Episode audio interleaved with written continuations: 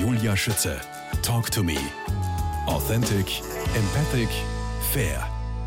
Jetzt geht doch mal jeder aufs Klo und dann reiten wir los. Dieser Satz ist einfach legendär und ich bin mir sicher, dass er nicht nur mir ab und zu über die Lippen huscht, wenn es daran geht, das Haus zu verlassen.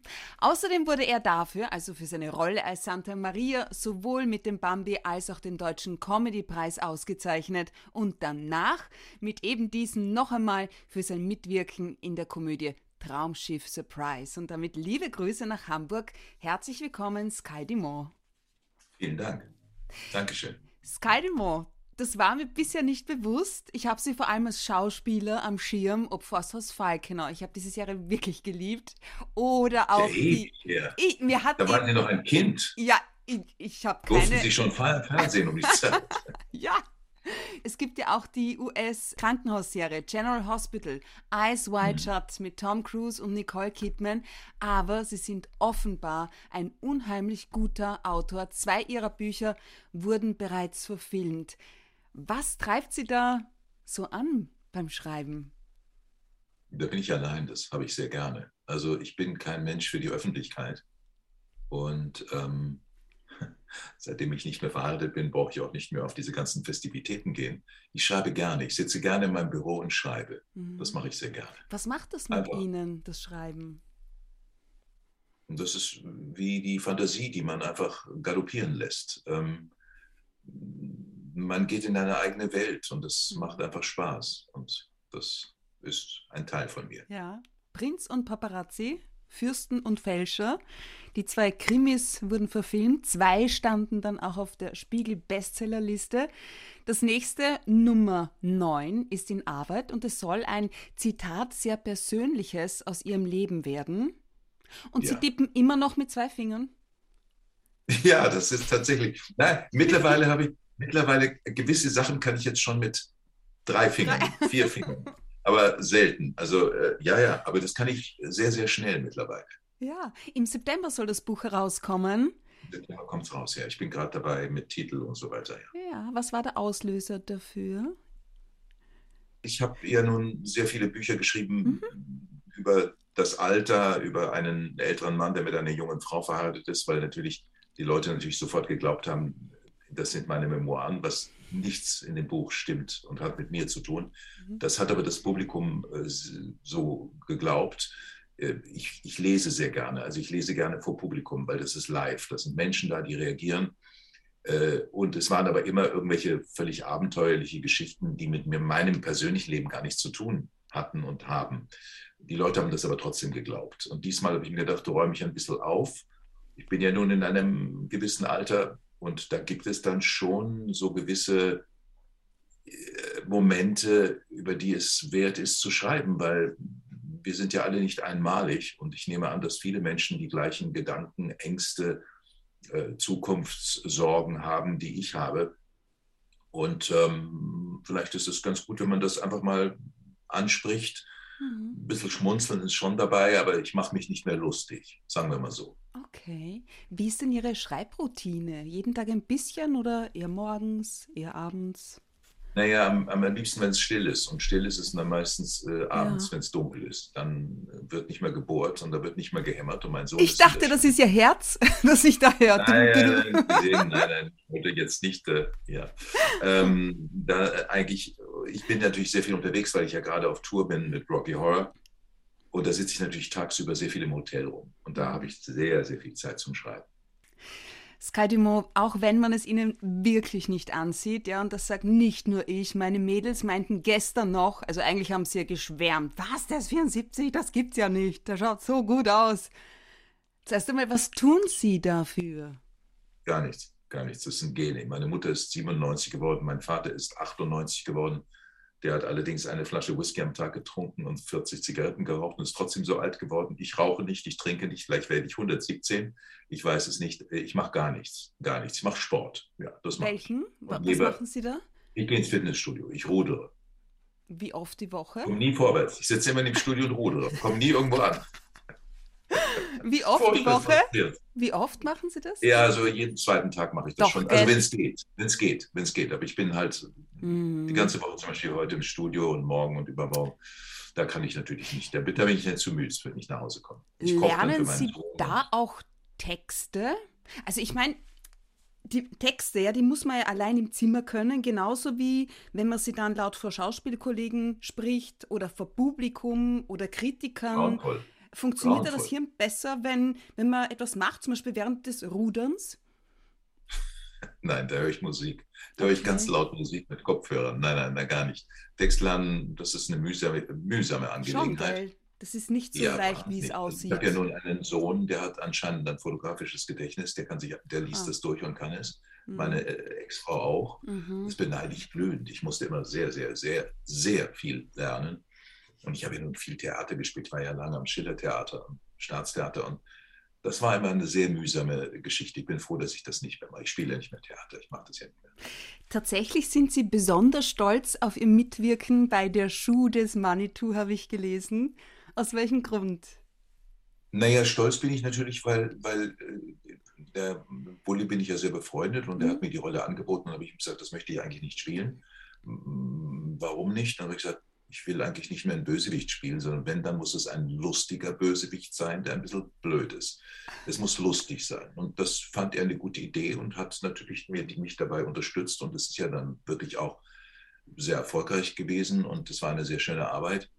Und ähm, ich mag Bulli sehr, sehr gern, weil er einfach ähm, ein toller Regisseur ist, aber auch ein sehr, sehr guter Freund. Und er hat natürlich meine, wissen Sie, wenn Sie einen großen Erfolg machen vor 20 Jahren, dann kennt das kein Mensch mehr nach 20 Jahren. Mhm. Den würden Sie gar nicht mehr kennen.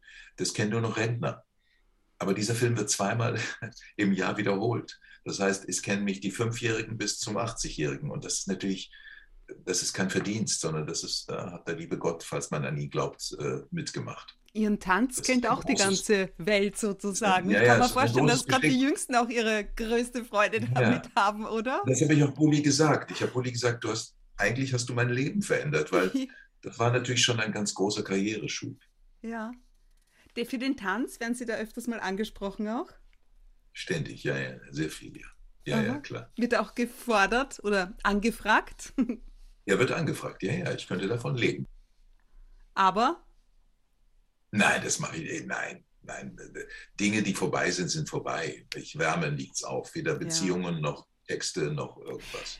Aber jetzt, woran oder worin lag in der Rolle des Santa Maria für Sie die Herausforderung ja, im Vergleich zu anderen Rollen? Rollen wie in Der Alte, Derrick, Wolfsrevier, Forsthaus Falkenau, Polizeiinspektion 1, zwei Münchner in Hamburg. Naja, es gibt zwei Rollen, auf die ich sehr stolz bin. Ich habe ja, Schul des Manitou war halt eine sehr schöne Arbeit, weil der Budi ein sehr guter Regisseur ist und mhm. es eine sehr gute Rolle ist auch. Und dann habe ich ja den Stauffenberg gespielt für die ja. Amerikaner. Das hat einen Golden Globe gewonnen auch. Und das, wenn man jemanden natürlich spielen kann und darf, den es gab, der gelebt hat und zu der Zeit lebten noch einige Leute, die ihn kannten. Mhm. Also das sind dann schon ganz bestimmte Rollen, die man dann spielen kann. Und äh, Santa Maria hat halt einfach tierisch Spaß gemacht, weil es einfach, man merkte schon beim Drehen, dass das schon ein sehr witziger Film wird. Aber dass er ein solcher Erfolg wird, das haben wir alle nicht geahnt. Am Anfang wollte die Presse von uns gar nichts wissen. Tatsächlich. Und dann haben sie uns die Bude eingeladen. Ja, ja, und dann haben sie die, wenn ich Ihnen erzähle, ich erzähle Ihnen, wie die Premiere in Wien war. Wir hatten hier einen glorreichen Verlauf in Deutschland. Wir sind ja von Kino zu Kino gegangen, die Leute sind ausgeflippt. Dann sind wir in Wien gewesen und saßen, ich weiß, Bulli saß links von mir. Und es geht los. Und dann gibt es hier gewisse Punkte, wo man weiß, da lachen die Leute. Und die erste Pointe kam und kein Schwein hat gelacht. Und Bulli sagte nur zu mir, Gottes Willen, was ist denn jetzt los? Nein, die Wiener sind dann ausgeflippt, aber der Wiener ist ein anderes Publikum. Der will nicht stören, habe ich gehört. Ich kann da nicht mitreden, gell? Ich bin eine gebürtige Kärntnerin. Also ja, wir lachen gern und viel. Ja, natürlich. Also es war dann ein Riesenerfolg, aber am Anfang waren wir unter Schock. Wir haben gedacht, es wird nichts, aber es wurde dann doch was. Oh Mann. Bereits 1985, wenn es stimmt, hatten Sie sich ja von Ihrer lustigen Seite gezeigt, im ersten Otto-Film. Ja, danach kam dann noch äh, Traumschiff Surprise. Ja, Geht man nach solchen Dreharbeiten auch eine Zeit lang fröhlicher durchs Leben oder bleibt das am Set? Nein, ich glaube eher schon, dass ich, ich bin, glaube ich, schon eher ein lustiger äh, Mensch, auch in der Familie, dass wir sehr viel lachen. Ich habe viel Komödie gespielt. Am Theater habe ich ja sehr viel Komödie gemacht. Weil das ist halt immer ein kleinerer Kreis. Also die Komödie war mir nicht fremd. Und dass das beim Film entdeckt wurde, das war halt Glück. Man muss als Schauspieler viel Glück haben, dass man die richtigen Rollen bekommt, wo man was zeigen kann. Apropos lustig, neben Ihren Lesungen waren Sie, wenn ich mich recht erinnere, und ich tue das ja, weil äh, wir denselben Familiennamen tragen, waren Sie mit einer Pianistin und Kabarettistin namens Christine Schütze mal unterwegs. Und zwar hieß das Programm Beziehungsweisen. Gell? Und da ging es nicht nur um Beziehungen zwischen Paaren, sondern darum, wie die Menschen miteinander umgehen. Ähm, mhm. Ist das etwas, das Sie aktuell auch beschäftigt? Na, inzwischen weiß ich das ja, wie die Menschen miteinander umgehen. Und? Naja, sehr unterschiedlich natürlich. Mhm. Ähm, Sie nehmen wir jetzt mal ähm, Ukraine. Inzwischen ist die Hilfe großartig, aber ich kann es jetzt schon sehen, dass dann, wenn jetzt sehr viele Flüchtlinge im Land sind und äh, einige Dinge passieren, die vielleicht nicht so angenehm sind, ja. die im Prinzip die ganze Zeit passieren, es sind halt nur Deutsche, die das machen, dann wird die die, das Mitleid wird, ich weiß es, ich kann es nicht sagen, aber wir haben ein, leider ein sehr schlechtes Gedächtnis. Wir vergessen sehr schnell, was wirklich Drama ist, was äh, Traurigkeit ist, was äh, Hilfe ist. Wir teilen immer sehr gerne am Anfang und dann wird es immer weniger. Äh, das ist die menschliche Natur. Das ist halt so und damit, das werde ich auch nicht ändern. Und Papst werde ich ja wohl nicht mehr in diesem Leben. Ich glaube auch nicht. Auch wenn sie weiterhin so viel Sport Na, vom machen. Alter her müsste es passen. Was? Vom Alter her müsste es ja bald passen. ne, bitte nein, obwohl so ein fescher Papst. Äh, Sky was, was sie gar nicht mögen, sind Vorurteile. Vor allem Vorurteile. Ja. Woher kommt das? Naja, weil ich äh, mein halbes Leben davon äh, betroffen war. Aber ich inwiefern? Bin, äh, die Gesellschaft hat sich sehr verändert. Früher, wenn man die Nase mitten im Gesicht hatte, mhm. dann war man blöd, schwul und ein Idiot. Ja, komm, dieses Vorurteil hatten alle. Äh, wenn eine Frau zu gut aussieht, sie ist eine gut aussehende Frau, vor allem wenn sie die Lippen jetzt machen, so wie. Oh. ähm, dann hat man früher nun auch gesagt, na, die kann nichts im Kopf haben, die ist das nur stimmt, hübsch. Ja. Mhm. Eben. Und bei Männern ist es noch extremer. Okay. Und ähm, ich habe es halt dann, indem ich einfach seriös meinen Beruf ausgeübt habe. Und deswegen war ich halt sehr lange am Theater und habe Klassiker gespielt und war im Staatstheater, weil ich das einfach nicht mehr ertragen konnte. Man hat mir ja nur Rollen mit Bläser und Goldknöpfen und Seidenschal äh, als Schönling angeboten. Mhm. Und nichts ist langweiliger, als sowas zu sein. Ich meine, nichts ist langweiliger als eine schöne Frau, die nichts im Gehirn hat, mhm. ähm, finde ich. Mhm. Wobei ich natürlich schon anspreche auf eine schöne Frau, aber im Hirn müsste sie auch was haben. Ja, ja, ich sehe das bei Männern genauso. Ähm, Absolut. Absolut. Skydimo, was haben Ihre aktuellen Lesungen zum Inhalt? Worauf liegt Ihr inhaltlicher Fokus bei The Best of Skydimo? Da habe ich aus, meinen, aus, meinen, aus einigen meiner Bücher verschiedene witzige, auch ernsthafte, ähm, also es geht los sehr lustig bis mhm. zur Pause, was so alles schiefgehen kann, was alles passiert in einer Familie und dann gehe ich am Schluss ein bisschen aufs Alter zu, werde ernst, ohne dramatisch oder traurig zu werden, sondern einfach, dass man halt dann schon anfangen sollte aufzuräumen im Leben. Das begeht ja schon mit 50, 40, sollte man mal oh. drüber nachdenken. Ja, ja liebe Frau Schütze, Ja, ich bin eh dabei.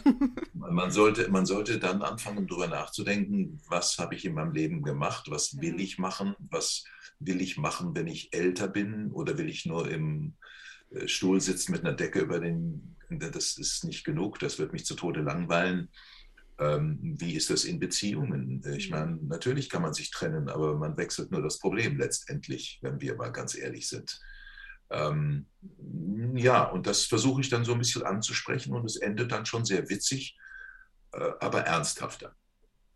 Jungsterben ist auch kein. traurig geworden. Ja, ne, ich stecke da mittendrin Weil in diesem Prozess. Es hat angefangen. Sie haben vollkommen Ja, ja, recht. Ich fühle mich fast ein bisschen ertappt. Ganz ehrlich. Ja, das ähm, war nicht der Sinn, den ich. Nein, da nein, das passt schon. Ähm, Jung sterben ist auch keine Lösung. Das ist der Titel eines ihrer Bücher. letzten Sondern, genau, sondern. Was ist die Lösung? Man sollte schauen, dass man mit dem Alter zurechtkommt. Das ist ja eine richtige Aufgabe. Plötzlich können Sie nicht mehr äh, äh, schnell, so schnell laufen wie alle anderen und äh, plötzlich schlafen Sie nicht mehr so gut wie früher und weniger.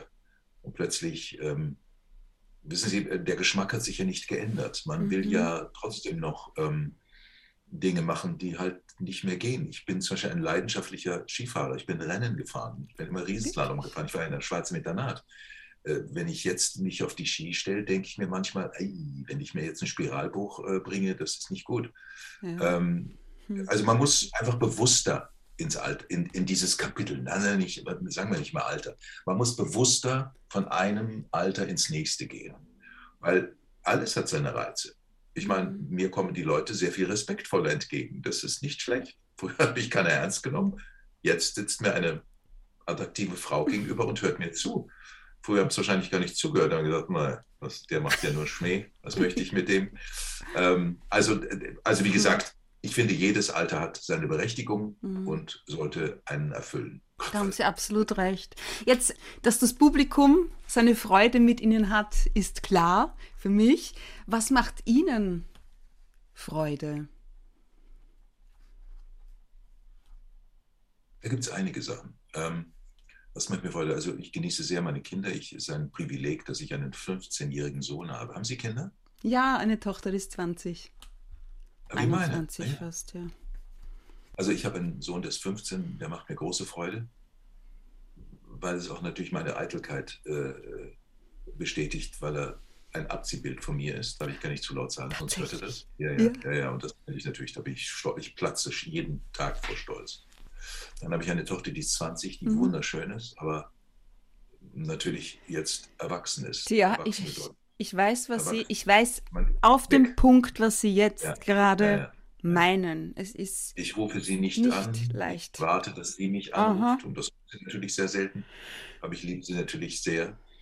Und dann habe ich noch einen älteren Sohn, der ist 30, der ist nach Kolumbien aus, ausgewandert. wow. Und der ist nicht sehr gesund, der hat Asperger. Mhm. Das ist ja nun bekannt mittlerweile. Das haben ja auch glaub, die aus Schweden hat das ja und ähm, auch der Tesla baut hat das ja auch. Also es ist ein hochintelligenter äh, junger Mann, der unglaublich an mir hängt und ich hänge sehr an ihm. Mhm.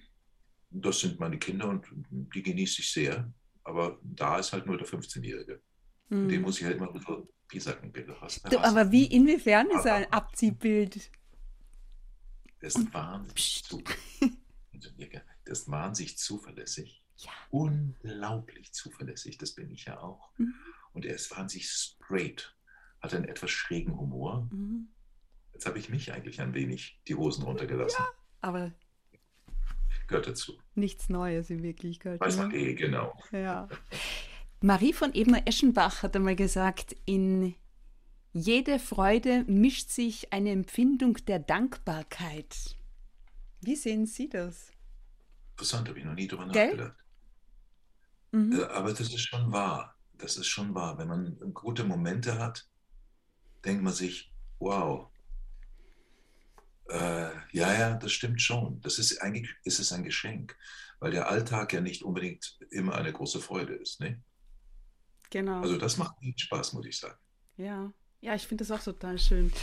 Das Dankbarsein, das Dankbarsein und die Liebe. Was macht Ihre Liebe? Darüber unterhalten wir uns in Teil 2.